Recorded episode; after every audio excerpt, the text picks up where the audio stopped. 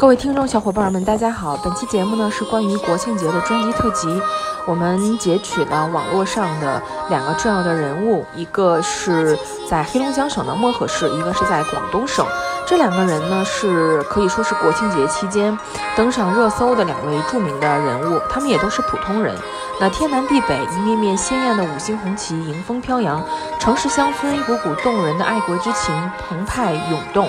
在这个喜庆祥和的国庆佳节，神州儿女同升一面旗，弘扬爱国精神，传承红色文化，以自身的实际行动迎接我们的国庆佳节。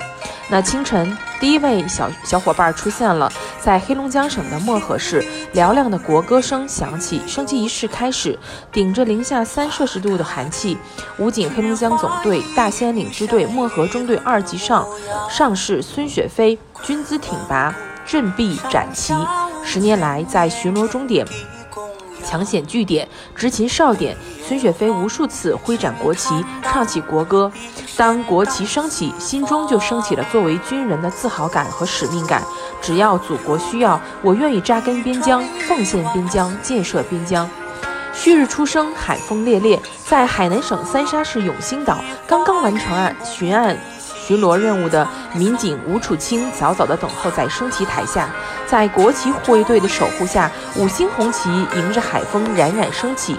吴楚清与三沙干部职工、驻岛官兵、男呃市民代表肃立齐唱国歌。这是南沙群岛的另一位小伙伴吴楚清，常年以岛为家，每年的驻岛时间超过三百天。每当国旗国旗升起，我都感到无上的光荣。我和我的同事们将全力守护好这三沙的南海之珠。十月一日一早，四川省泸定县地震灾区的一千名受害群众自发来到集中过渡安置点参加升旗仪式。地震发生后，摩西镇居民李希燕和丈夫成了灾后重建的志愿者。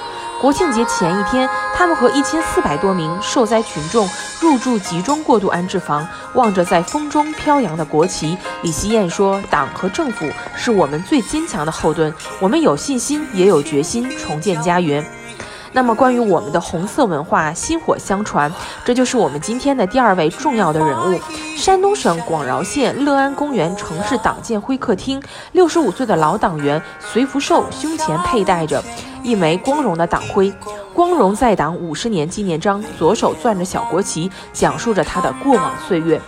我是新中国成立后第一批的结款员，那些年我把国旗立在车头，从未丢过一分钱。一个孩子问爷爷：“那么远的路，你一个人不害怕吗？”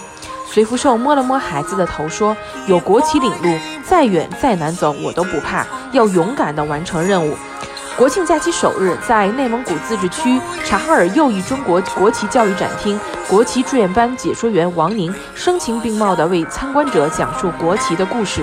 从一八年成立至今，国旗志愿班已走遍察哈尔右翼中旗的全部乡镇，队员发展到一百二十余人。二零年，依托国际志愿班。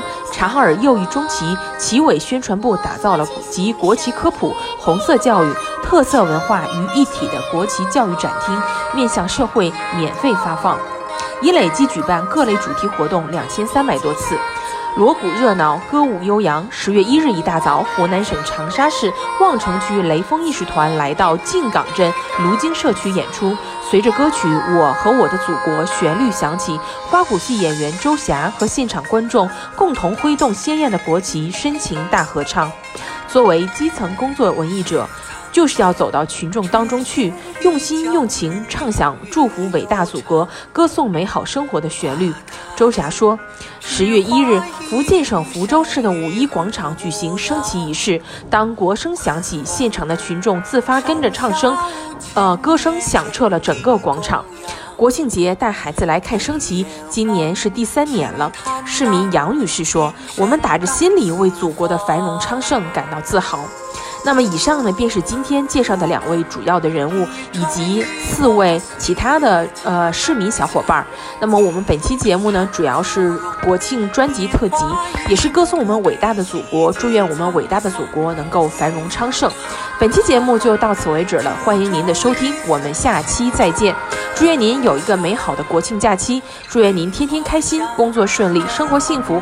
欢迎收听我的节目，我们下期再见了，拜拜。